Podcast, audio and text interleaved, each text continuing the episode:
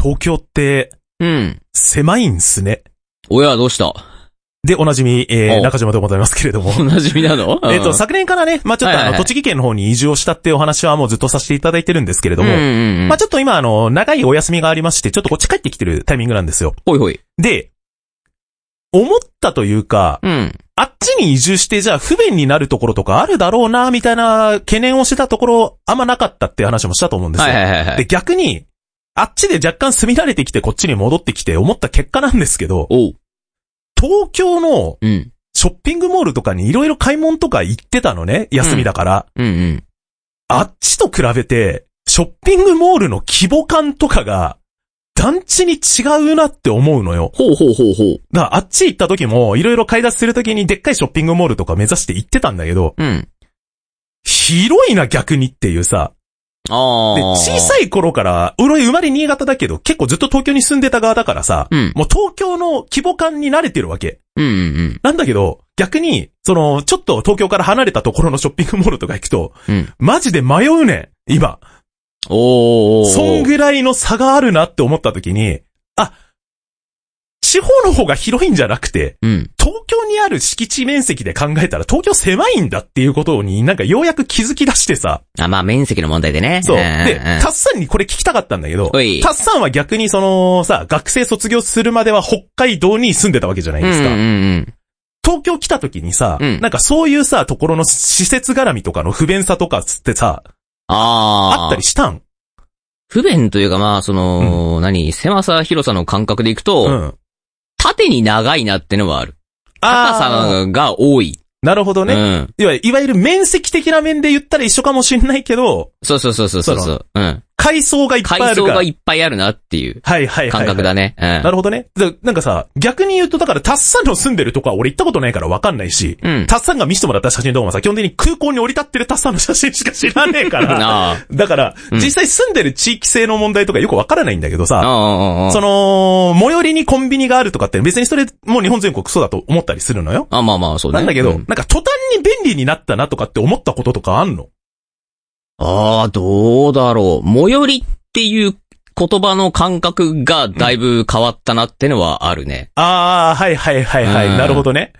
あ、車で10分近いじゃんみたいな感覚が、東京だあそとうそそうう、そうそう。東京だとそれはちょっと遠いんじゃないのみたいな感覚になるみたいなものか。乗り物に乗る10分、うん。歩く10分が同じ感覚になるよね。ああ、やっぱそういうのはやっぱみんなうんそうそうそう思そううものなんだうね。ん。なんでそういう意味で、す結構なギャップを感じてますよっていう。あ、そうね。お話それはあでるございますうはんいわかるわかる。そう。なんで、私たちはね、もともと東京に住んでますけれども、おい他の皆様はどういうふうにね、感覚がやっぱいろいろ近かったりすると思うんですけれうんども。うんうん。まあ今でもネット販売とかもね、結構いろいろあったりするから、まあね、まあせ家から出なくてもいいみたいなね、うん時代ですから。もうたっさんだって一日出なくても全然問題ない性格問で題しないょ。問題ない。性格上問題ないね、そもそもね。なるほどね。うみたいな感じの、まあ、あくまでただの近所報告ですけれどもはね。まあこんな感じで、えー、まだ頑張っておりますというお話でございますう。んそして、えーと、前回の216号店のね、はいはいえー感想 X で頂戴してますので、ちょっとご紹介させていただきますお。い、お願いします。えー、はじめちゃん、ありがとうございますあ。りがとうございます。 216号店ヘビーレイン会を拝聴。おう。学生時代に部屋を真っ暗にして、黙々とプレイした思い出。うんうんうん確か結末で真相にたどり着いたはず。うん気の悪い。二度とやりたくない。でも、めちゃめちゃ好きなゲームでしたと。あー頂戴しております。。どうも、ありがとうごあざりいまがす。とうございます。これはね、うん。俺とはじめちゃんの方が多分シンパシー合いやすい気がすんだよね。ああ、あその、ちょっとさ、収録前にも軽く話してたじゃん。ーあー、うん。その、俺は、どっちかというと完全懲悪があった方がいい側の人だから、うんうんうんリアルに置き換えてみたらそんなにじゃあ100幸せってないやんって言ってたのがたくさんじうゃんん。。そうそうそうそう。。そううん。で、暗くしてやるとかはなかったけど、うん確かにずっと没入するという意味で言ったら、こういう環境づくりをしてでヘビーレインの世界観入った時に、うん。ホラー独特の後ろが気になる感覚というよりは、うん。なんか雨に打たれた感覚は確かにあるよなっていうのあはーあったよね。うんうん。実際のところでも、独語感的ないう悪さは多分前回俺もちょっと話させてもらったと思うんだけど、うん。完全に100ハッピーエンドがあってもよかったんじゃないのっていう感覚があったっていう話をしたと思うんだよね。うんうんうん。ん。なんていうか、一人もものすごく、ちゃん、すごいダメージを負って終わるじゃない結末いったとしても、あの そうね話。その、そこに納得いくかいかないかかなっていうところと、うんうん。結構、ちゃんと推理すると、1回目で最後の真相までいける、ね、間口がすごい広い作品でもあったと思う。そうだねから、。うんみ。たいな感じの、まあ、才もあったのかなとも思うんですけど、これ実際うん今やってみても、どのような感じで思うのかね。これは、そうな。そう、はじめちゃん以外も、やっぱあのー他の方もね、コメントいただいて、やっぱ子供が生まれるとあれはきついみたいなさ、あ、あったね。そうコメントもいただいたりしてますうん。ので、わかるわかそうる。どのような感覚で思うのかね、ちょっと皆さんぜひね、やってみていただいてね、うんえー感覚共有できたらなと個人的に思っておりますので、ちょっとね、おすすめのソフトでございます。遊んでみてね。はい、ぜひ皆様も、えー確認してみてください。番組情報やアルファグッズなどのサービスは ALFA ラジオで検索お願いします。それでは本日も開店いたします。 Three, two, one. テレビゲームの中林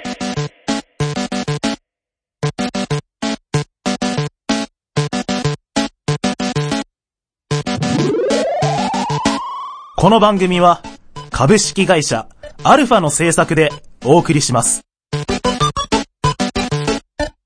Welcome to Love Machine. 改めまして中島貴文です。小林達也です。さてこの番組は中島と小林の二人が古今東西新旧問わず、今までに発売されたテレビゲームのおすすめ情報やイムジェスにプレイしの感想などを話していこうという番組でございます。 217号店はこちらのソフトをご紹介いたします。ワイルドアームズセカンドイグニッション。荒野と口笛の RPG。どんなゲームなのかお楽しみに、はい、よろしく。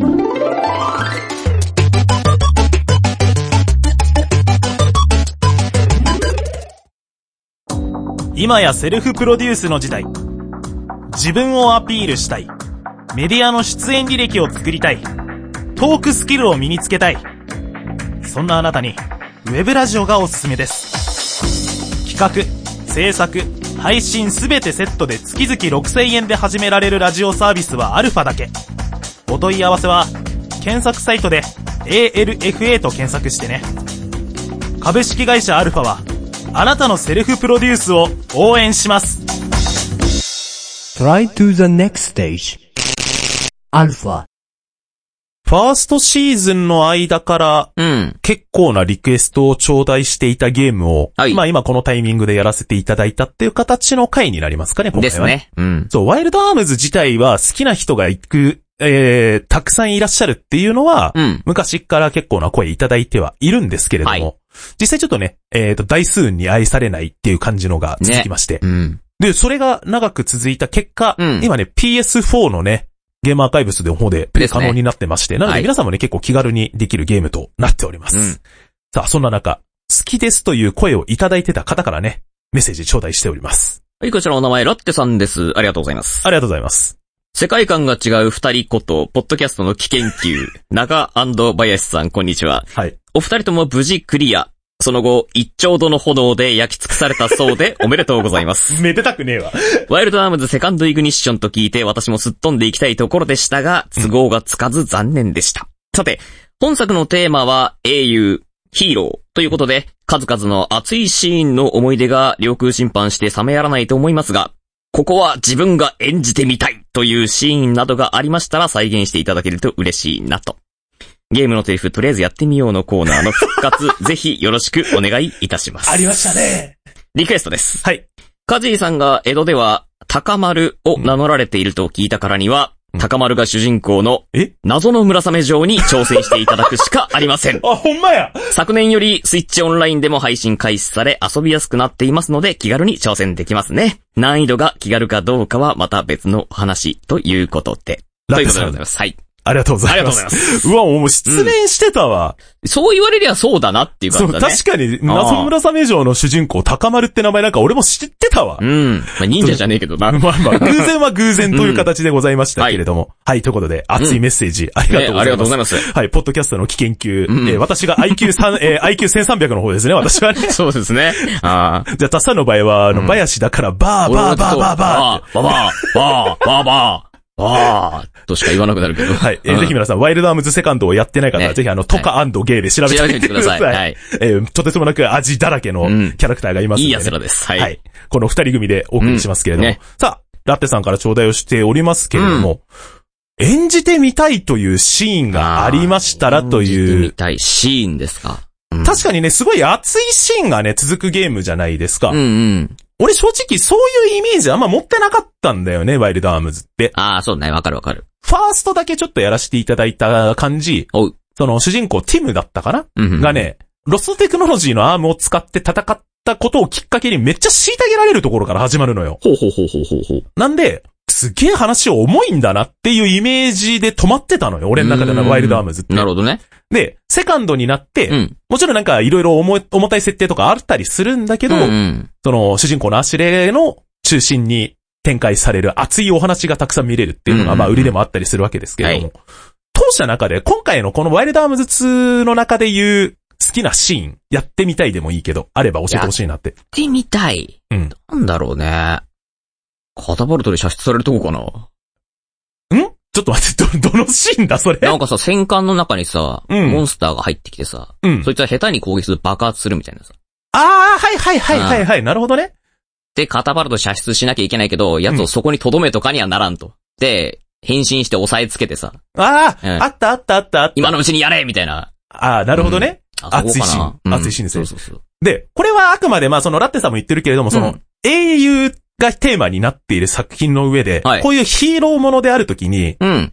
俺が一番やっぱグッと来ちゃうのは、おう。ベタとは言いつつ、うん実は死んでいたと思われていたキャラクターが生きてましたのシーンがやっぱ一番グッとくるわはけ。いはいはいはいその中で言うと、はい。うん。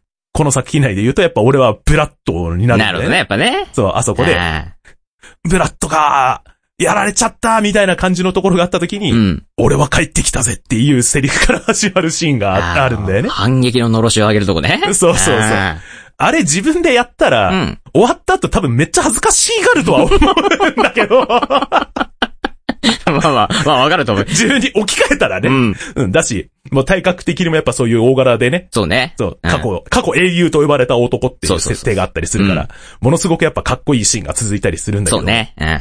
そう、その前のさ、うん前段階で、死んでいたかもしれないの前に、うん。ひょっとしたらこいつ敵かもしれないっていう疑いまであった上でのこのシーンが続くじゃないそうだね。うんなんかいろいろなさ、前振り段階があった上での、うん。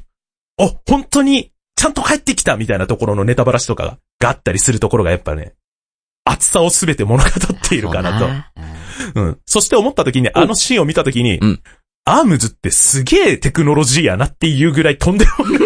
うん。ね、弾が飛んでいきますからね。そうそうそうそうう。んそういう意味でやっぱ特撮が好きな方とかにはたまらん設定たくさん盛り込まれてたりもしますから、うんうん。ぜひちょっとそちらの方もね、まだやってない方いらっしゃると思いますんで、それも堪能していただければなと思います。さあ、その前に、やったことない人向けのためにどのようなゲームなのか説明していきましょテレビゲームの中林。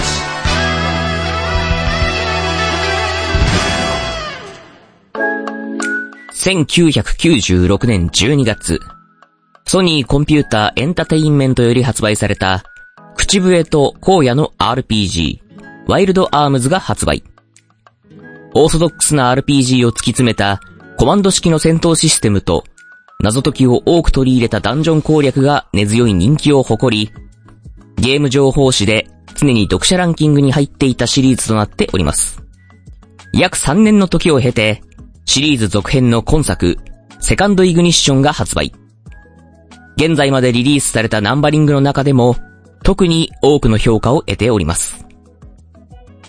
戦術した日本産 RPG の親しみやすいシステムの中に、本作独特の要素と、白熱のシナリオ展開などを含め、王道を突き詰めた RPG と言えるかもしれません。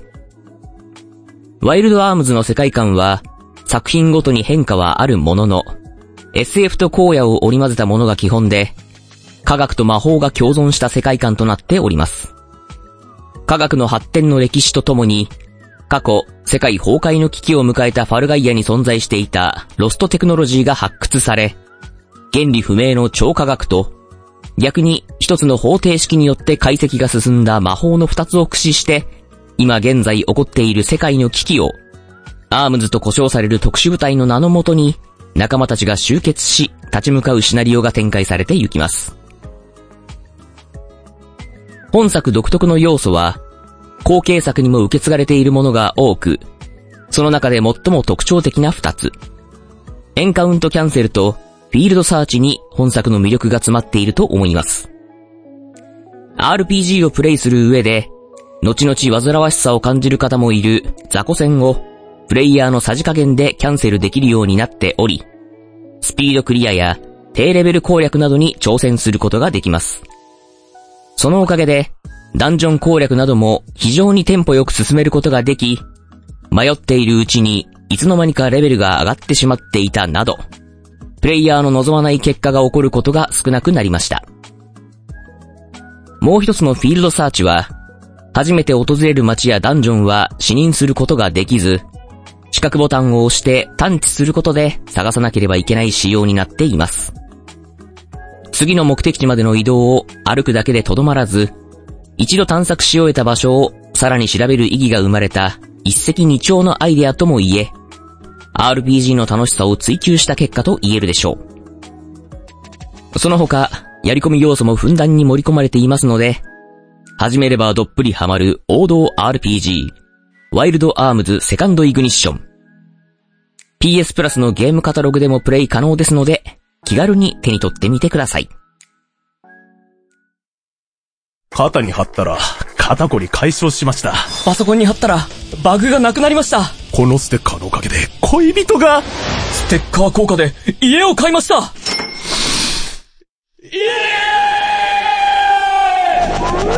テレビゲームの中林の番組公式ステッカー、好評発売中。詳しい情報は、ALFA、ラジオで検索。 Try to the next stage. Alpha.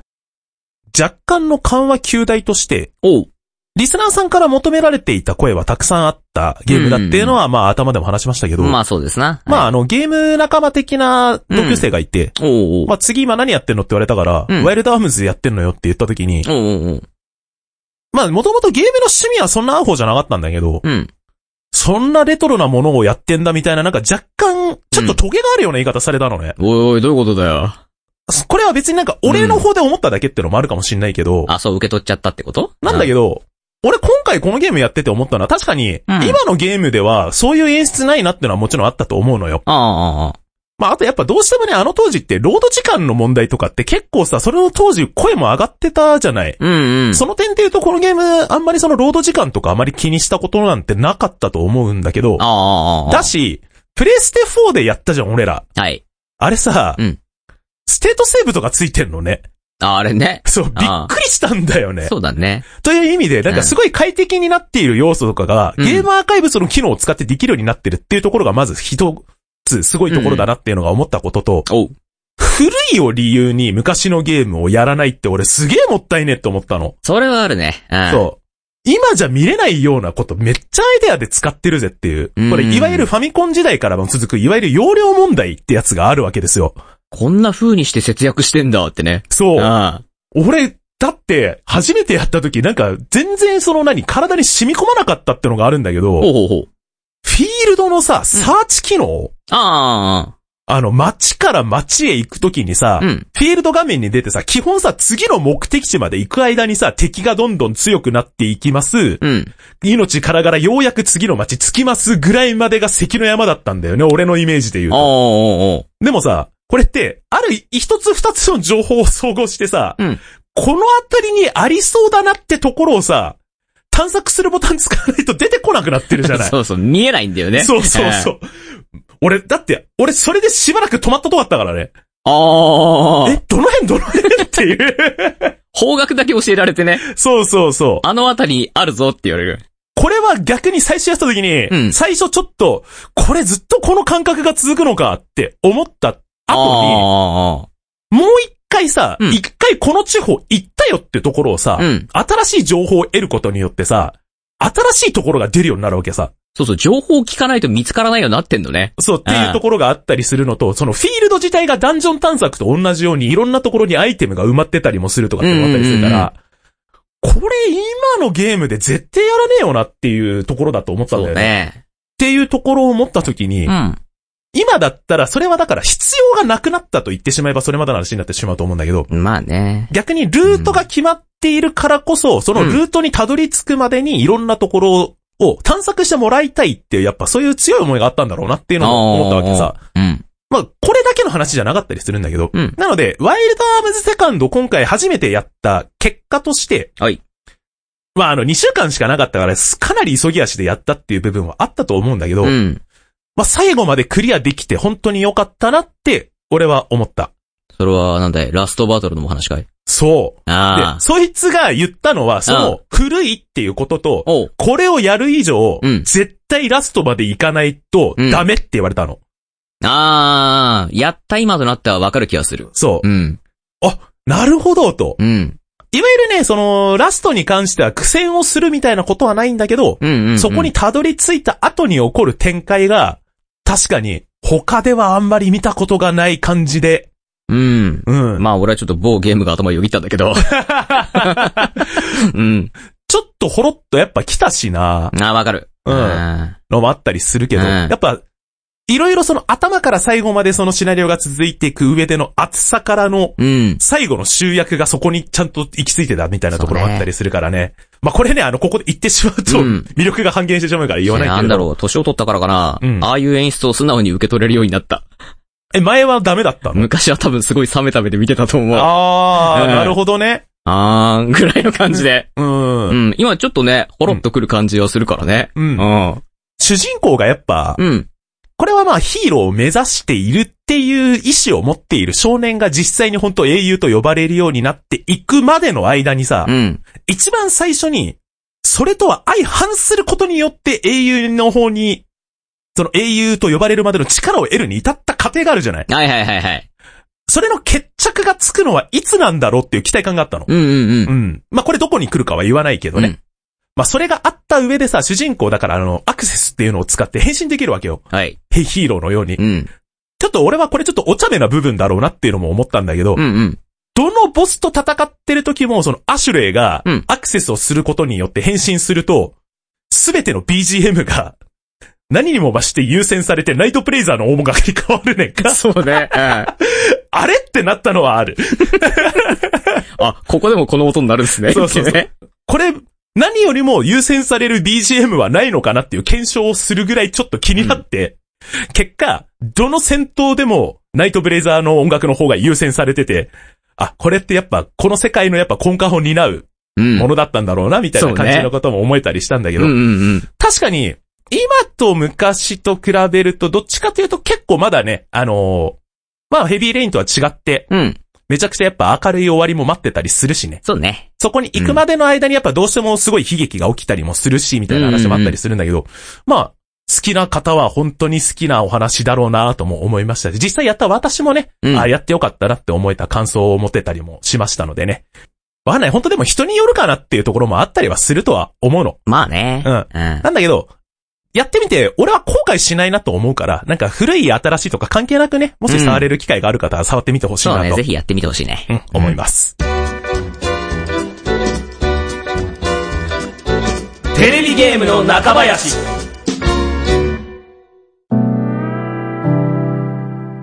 作中にも頻繁に言及される英雄をテーマに据えたシナリオ展開が多くのプレイヤーに感動を与えた今作セカンドイグニッション。前作と比較してシナリオ展開が変化したことに対して賛否両論があったと、後に開発者のインタビューによって語られますが、本作独特の演出が生まれたりや、様々な英雄像が掘り下げられており、一度実際にプレイしてどう思うのかを体験していただきたいと個人的に思います。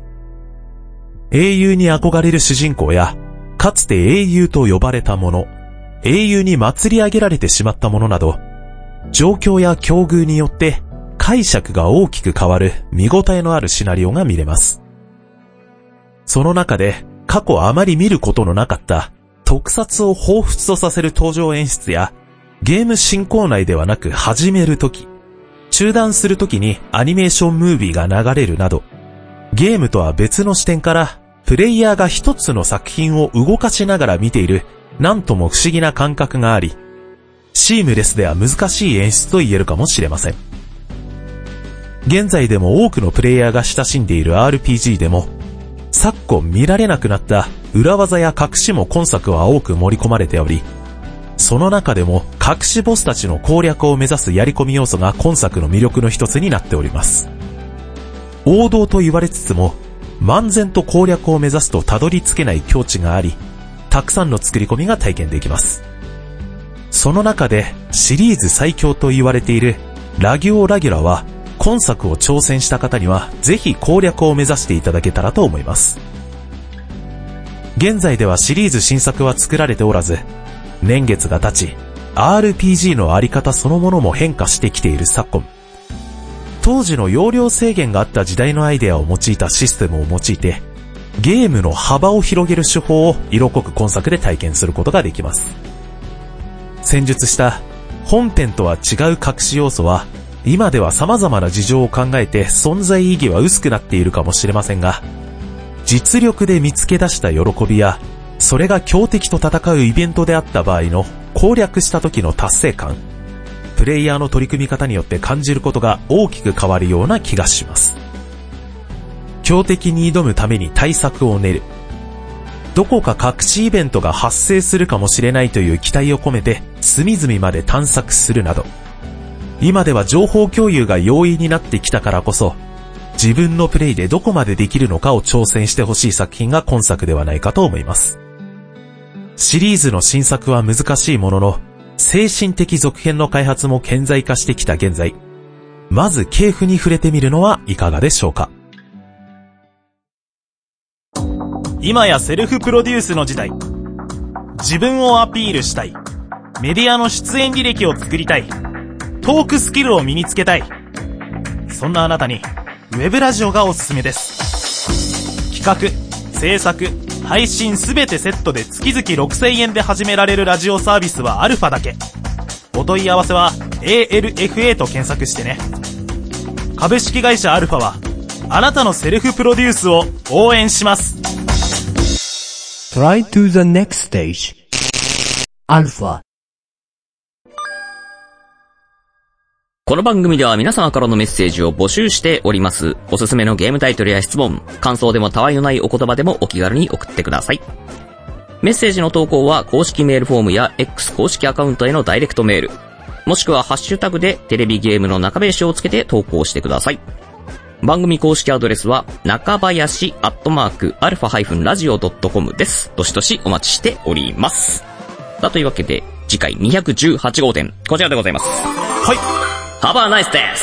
おーなるほどね。はい。ご存知な方いらっしゃいますかうね。ん。あれですね、あの、死神となって、はい。えーいろんな死神に指示を出していく側のね、えーねローグ、うん。で、ローグ系のね、要素が入ったアクションゲームなんですけれども、うんはいこちらね、あのーインディーゲームとなっておりまして、えーダウンロードで気軽に、えープレイできますので、ちょっと皆さん検索してみていただけたらなと思います。はい。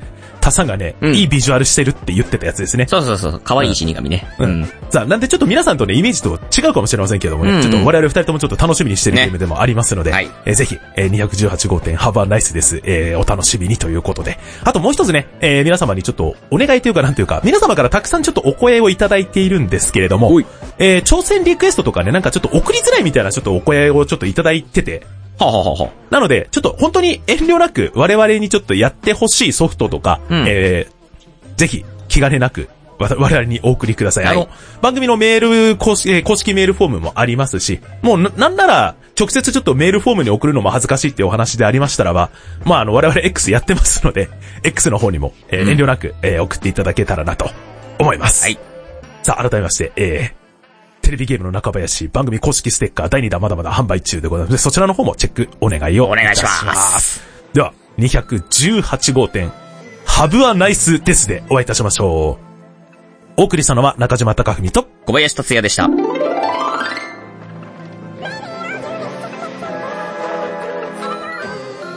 この番組は株式会社アルファの制作でお送りしました。